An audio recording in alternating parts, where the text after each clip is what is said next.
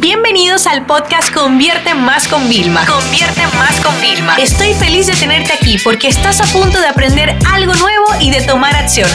Así que prepárate para tu dosis diaria de estrategias, tácticas y herramientas para escalar tu negocio con fans, publicidad y contenidos.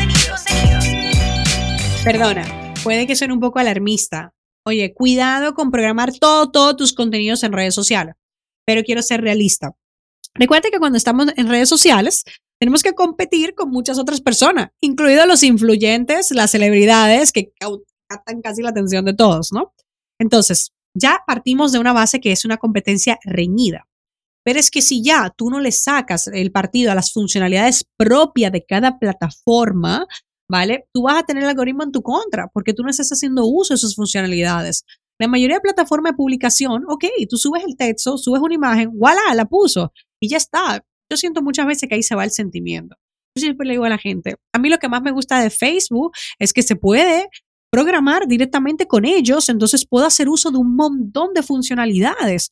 Por ejemplo, si tú utilizas HotSuite, que es una de las plataformas de programación más utilizadas, ¿ok? Nosotros, por ejemplo, para Twitter nos cae perfecto, porque en Twitter es texto más enlace, bien maquetado, con emojis, bonito, ya está.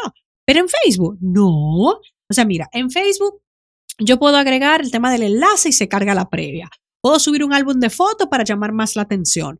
Puedo etiquetar productos para que mi post se convierta como en dinámico y la gente haga clic y sacar más tráfico, porque se cargan unas miniaturas de a dónde voy a enviar el tráfico. O sea, tú alucina. Puedo ponerle estados de cómo nos sentimos directamente. Puedo etiquetar a personas para que mi contenido se haga clicable y mencione a otros. O sea, aquí te he mencionado algunas nada más. Imagínate todas las ventajas que hay. En Instagram también pasa igual. O sea, sí, yo entiendo, hay que ayudarse, por supuesto. Nosotros dejamos algunos contenidos, pero yo amo más que realmente tenga un Excel, ¿ok? Tenga ya mi texto, que ya yo lo he escrito para Instagram, pongo mi imagen, pongo mi vídeo y entonces si es en el feed, le pongo la ubicación, le pongo los hashtags bien puestos. Eso se puede en programación, pero lo ubico bien. O sea, hago como una segmentación, o sea, una optimización buena, perdón, ¿no? Y en las historias también, o sea, dime, cualquier herramienta de programación, o sea, ni siquiera, bueno, al momento que grabo este podcast no puedes poner el swipe up, o sea, el desliza. Imagínate tú, o sea, si estamos limitados. Cuando yo voy a crear una historia directamente en Facebook, en Instagram, hasta en Snapchat, es que le puedo poner cosas. Eh, que si los stickers, que si el GIF animado, o sea, le doy vida.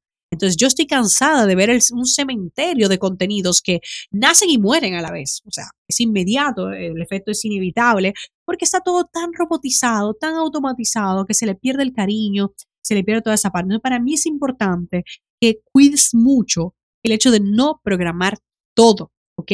Quizás haz una media semi-programación. Es decir, algunos contenidos, por ejemplo, un quote nada más que subes, ok, también programa eso, pero los contenidos que son más relevantes, a los que tú quieres de verdad llegar al mayor número de personas, crea la base, déjala toda creada, qué sé yo, todos los contenidos del mes, un Excel con todos los copies, que ahí es donde se pierde mucho tiempo, los enlaces que van a las historias y luego ya dedícale unos minutos a subir el contenido. En Facebook también tienes muchas opciones que si compartes una historia, o sea, hay demasiadas funcionalidades que te dejas en el camino cuando estás programando de forma masiva. Yo sé que ahora ustedes estarán diciendo, Vilma, por lo menos me dirás algunas herramientas de programación. No es que estoy en contra, pero bueno, te voy a mencionar algunas herramientas para programar. Mira, para Twitter tenemos TweetDeck, que era una herramienta externa y ellos la compraron y es muy chula. Trabaja con columnas y puedes tener como tus menciones, tus cosas programadas, los mensajes privados.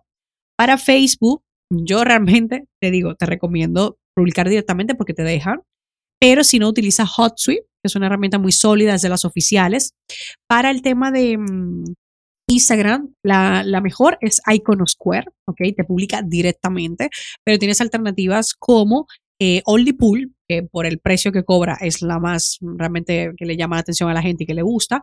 Y luego también tienes otras como Later, también te pueden ayudar bastante. Entonces, bueno, te he dicho ya para que tengas el aviso y notes, inclusive, hazme caso, un mes, ¿ok? Prueba un mes a, publicarlo tú directamente, ¿ok? Y verás el cambio, verás que lo que yo te estoy diciendo realmente te va a ayudar a que puedas conseguir siempre el máximo alcance, la máxima visibilidad y sobre todo las máximas conversiones.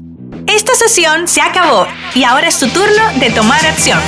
No te olvides suscribirte para recibir el mejor contenido diario de marketing, publicidad y ventas online.